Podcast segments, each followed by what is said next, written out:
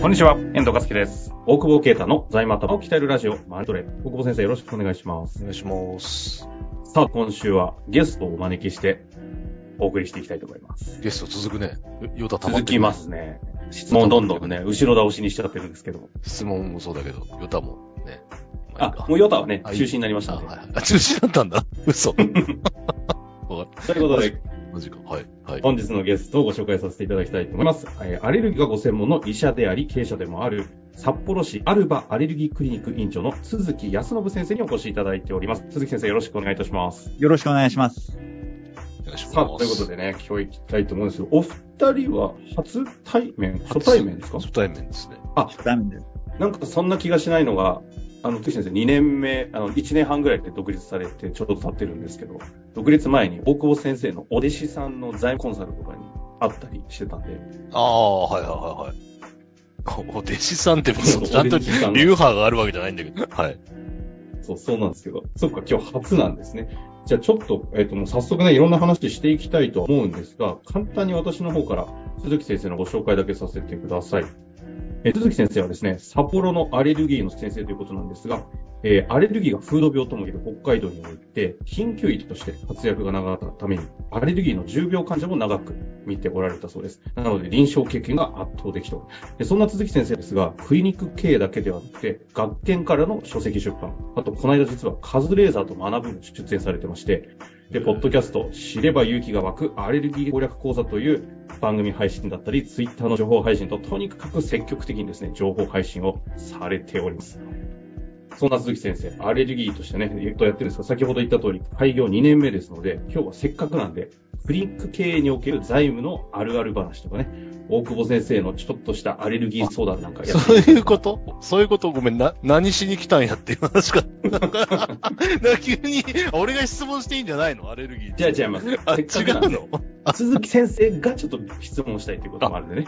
財務頭を鍛えるからね。そうですよあ、今日この場で。それで来てくださったってことでね。あ、趣旨が今ちょっとわ理解できました。はい。いや、原稿送ったじゃないですか。絶対読んでなかったです。いやいやいや。読ん、読んでないよ。読んでないですよね。はいさあ、鈴木先生、そんなところですけども、いかがですか？もうどんなところからでも今日はね、切り口言っていただけたらなと思うんですけど。大久保先生、よろしくお願いしまあす。お願いします。今でも、普通に質問しに来たみたいになってるけど、俺の方が嫌いんだけど、まあとりあえず財務の話をすればいいの。あの、2回目ぐらいでね、あアレルギーの話そうねしましょう。。そうね。はいはいはい。じゃあまずはあれですかね。よろしくお願いします。よろしくお願いしますお願いします。先生、その僕ら、その財務関係がやっぱり全然分かってなくて。聞きたいのは、やっぱり財務勉強しようと思っても、こう、いろんな項目があるわけじゃないですか。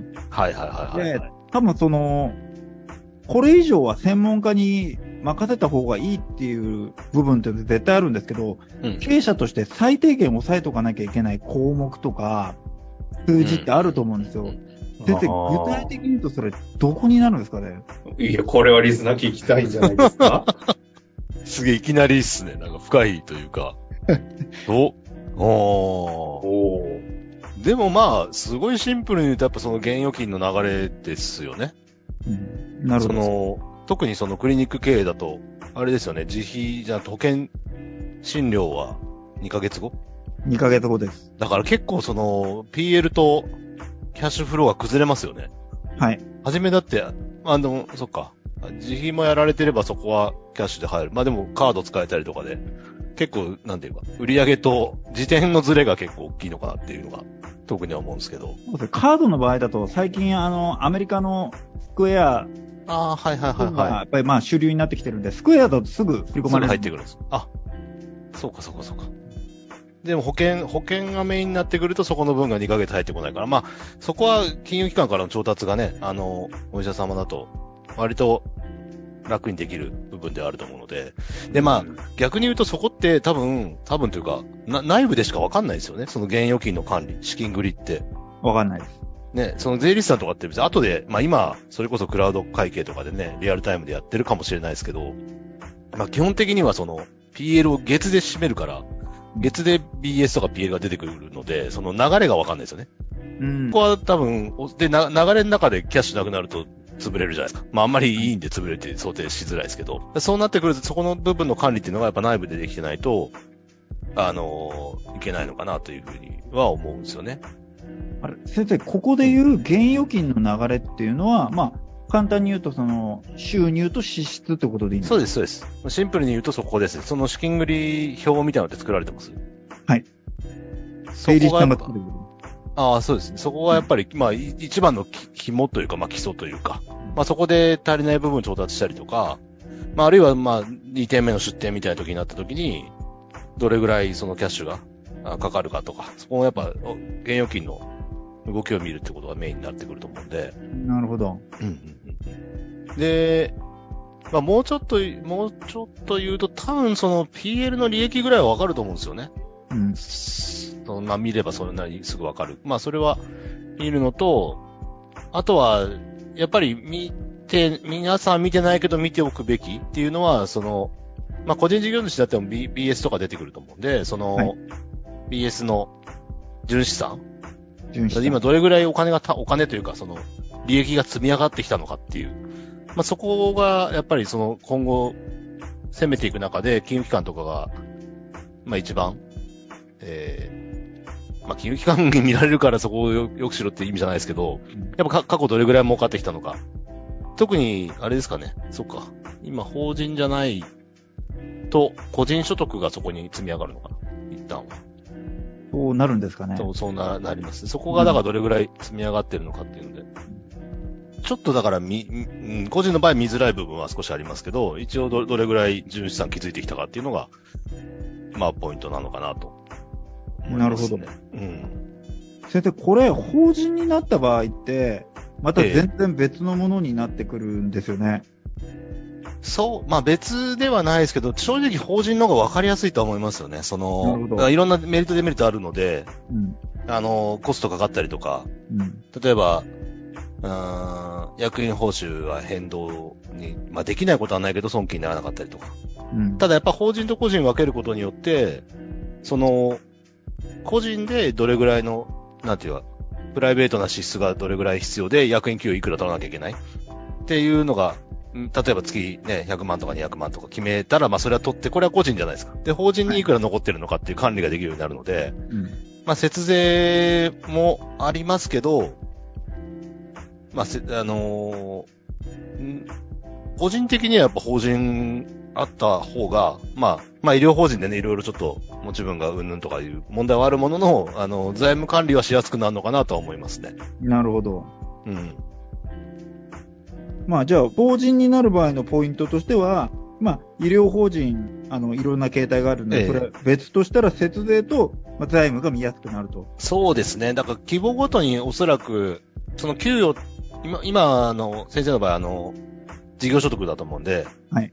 えっ、と、給与所得控除っていう概算経費が使えてないんですけど、はい。それが使えるようになるっていう節税のメリットが一つあるのかなというところ。だから、どれぐらいの利益かによって多分、えっ、と、メリット、デメリットあると思うんですけど、ちょっとごめんなさい。細かい数字はわかんないですけど。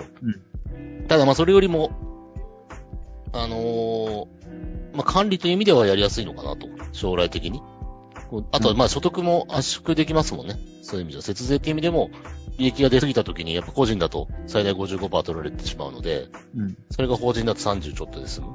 プラス、個人に移してるので、個人は個人としてお金を貯められるっていう、マネジメントができると。なるほど。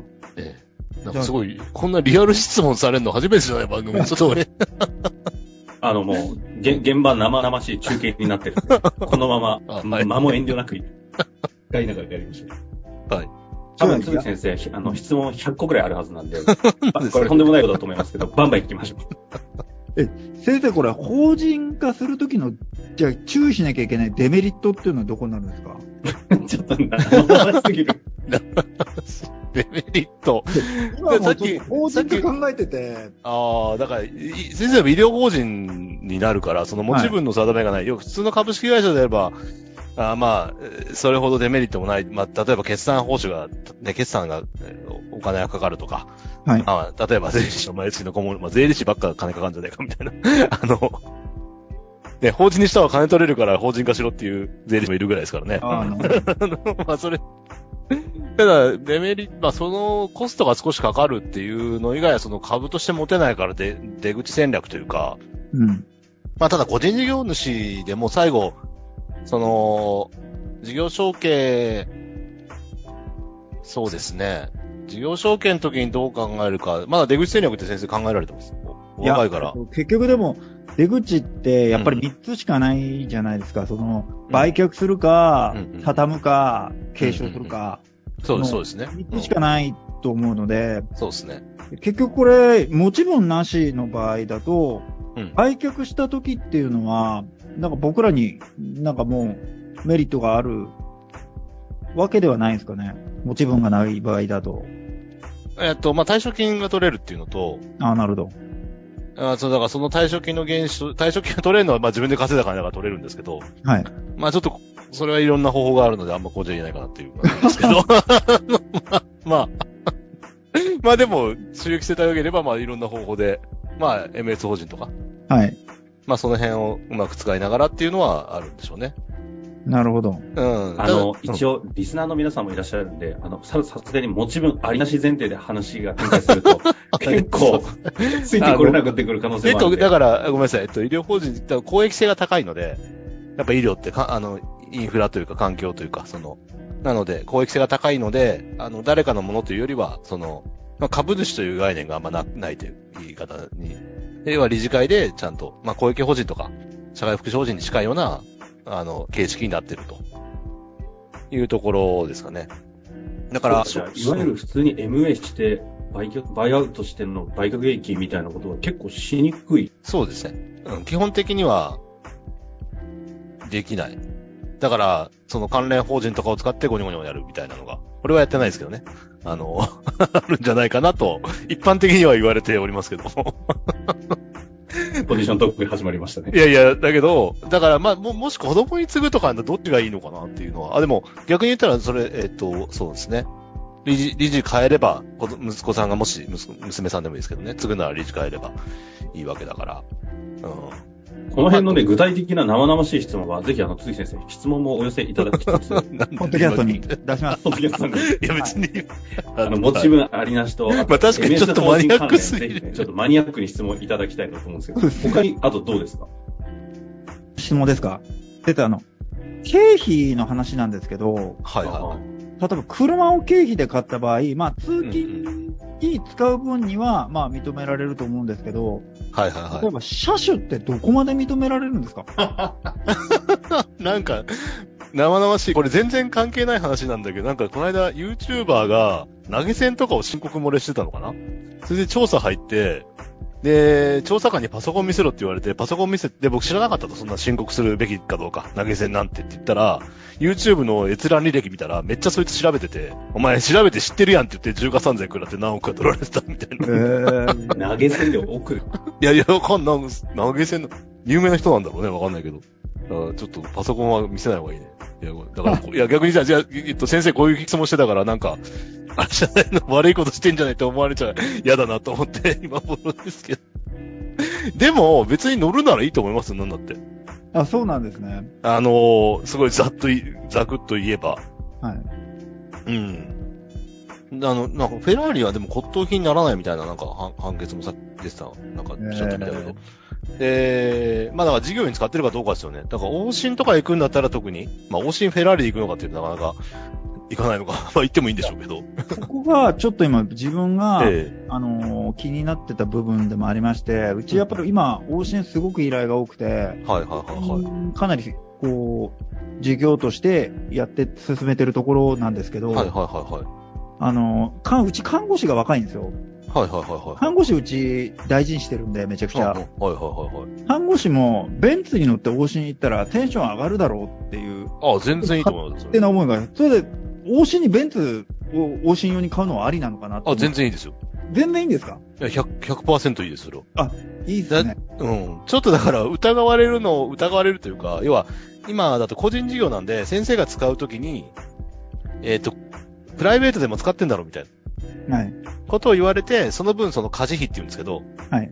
プライベートの分はじゃあ経費にしないよと。じゃあ、週2回休みなら、こんぐらい乗ってんじゃないかみたいな。まあ、概算でやるか、まあ、まあ、税理士さんが多分な何パーセントみたいに出すんですけど、そういう時に例えば、まあ、最近はそんなにや、ドクターやってないですけど、昔だって、例えば2台買って家庭用と、家庭はだからワンボックス、例えばお子さんとかいたらそっちで。ベンツはもうあくまで通勤とか往診とかしかやってないっていうんだったら100%経費になると思いますし、特にその、スタッフに買うだと、給与認定されない限りは、スタッフに買うというか、スタッフが使うために買うだと、基本的にはもう、なんら、なんら問題なく、フェラーリでも経費だと思うんですよ。あんま言い過ぎると思うんです。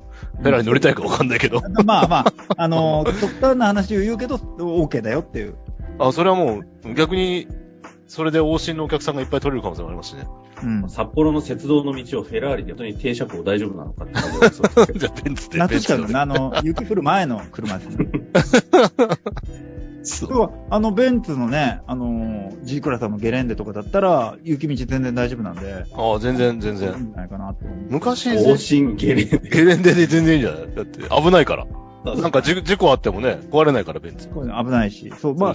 高級なね、あの、サービス付き高齢者住宅行くのは、やっぱそれなりの車で行かないと、ああ、確かに。ダメかなっていう気もしてるんですよ。それは全然いいいいと思いますよ。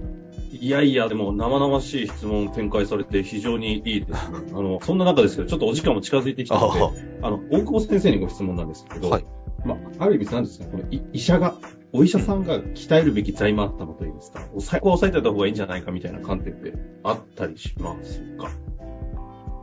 抑え、ああ、そうっすね。でも、まあさっき言った運転資金の調達？だけきちんとしてて、逆に出店、出店するとなったらちゃんとそこの出店に合わせて調達をしなきゃいけないですけど、それ、それぐらいでまあ、なんていうかな。あんまり結構安定してるイメージはあるので、そこのうん短期の資金の、あの、整理と調達だけしておけば、基本的にはそんなに問題ないのかなとは思ってます。それやんないで、まああんまり想定できないけど悪くなったらね、それ、それを担保に金とか借りちゃうと結構、要は売掛金、保険診療の売掛金が絶対入ってくるから、うん。うん。そういうのをやらない方が、まあ、切りも高いんで、いいのかなと思いますけど、うん。まあ、あとは出店するときにね、ドクターがいなきゃできないんですもんね。はい。そこがやっぱり出店の難しさと、あと MA のやってる時の、今後継者いない、あのーお医者さんね、と増えてきてて、やってますけど、結局ね、引き継ぐ誰かいなきゃいけないから、そこが売りにくいし、買いにくいっすよね。まあ、出店もしにくいなって思うので。そうなんですよね。だから地方の、やっぱり後継者いないところが売り、持ち分ありの医療法人が売りはいはいはいはい出てたとしても、誰を送り込むのかって話になっちゃうんで、そうですよね。今開業自分1年半で、他に自分以外の医者のスタッフがいるわけではないので、まあもちろん、あのえ、俗に言う非常勤って言われてる人たちはうん、うん、うん来てもらったりするんですけど、この副委員長として一人雇い入れるみたいな感じではまだないので、うん。そうなってくると、あ、これちょっといいな、手こ入れしたらちょっといけそうっていうような物件が、あ、物件っていう言い方悪いですけど、ええ病院が売りに出てたとしても、なかなかこう、マネジメントしづらいなっていうのはあるそうですね。だからそこの、まあ、もう、まあ、拡大するんであれば多分そこを事前に仕入れておくというかね、準備して育てておくみたいなことが必要になってくるっていう、なかなか難しいモデルなのかなとはね、うん、思いますね。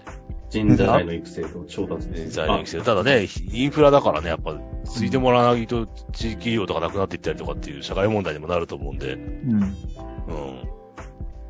ですねそういう意味で、資金調達って先生あの番組でよく、まあ借りれるだけ借りろというお話とかもはいはいはい出てたりすると思うんですけど、えまあ借りれるだけ借りといた方がいいんですかね、スタート。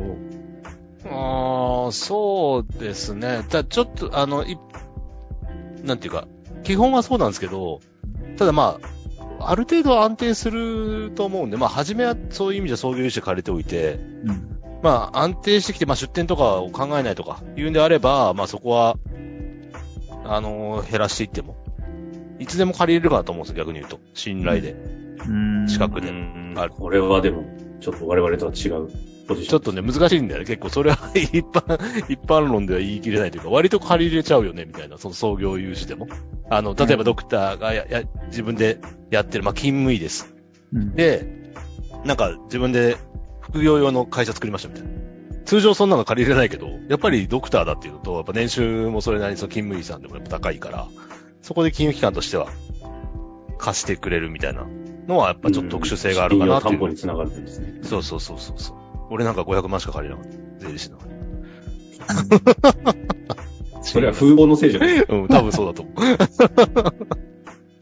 まあ、ということでね、いろいろ質問はあると思い,、思いますけど、鈴木先生の質問非常に面白いので、ぜひまた、あの、遊びに来ていただいたり、質問も番組にお寄せいただけたら嬉しいかなと思うんですが、あの、せっかくなので、アレルギーで悩んでる、まあ、それこそ今の時期だと花粉症とか、本当に多くの方々いらっしゃると思うので、今度は一転してね、あの、つ来週は、鈴木先生に大久保先生の方からアレルギー関係に関してのご質問をちょっとしていきたいなと思っております。それさ、鈴木先生ゲストですって言ってみんなそれ期待してんのに、今回なんか普通のクリニックの財務相談じゃんってクレーム来ない大丈夫？いやいや、俺はそっちのアレルギギーの話は聞きたいんだけど。ー。ぜひね、なので、来週楽しみにしていただけたらと思っております。今日のところはここで終わりたいと思います。はい鈴木先生、大久保先生、ありがとうございました。ありがとうございました。日の番組はいかがでしたか？番組では大久保携帯の質問を受け付けております。ウェブ検索で「税理士カラーズと入力し検索結果に出てくるオフィシャルウェブサイトにアクセス。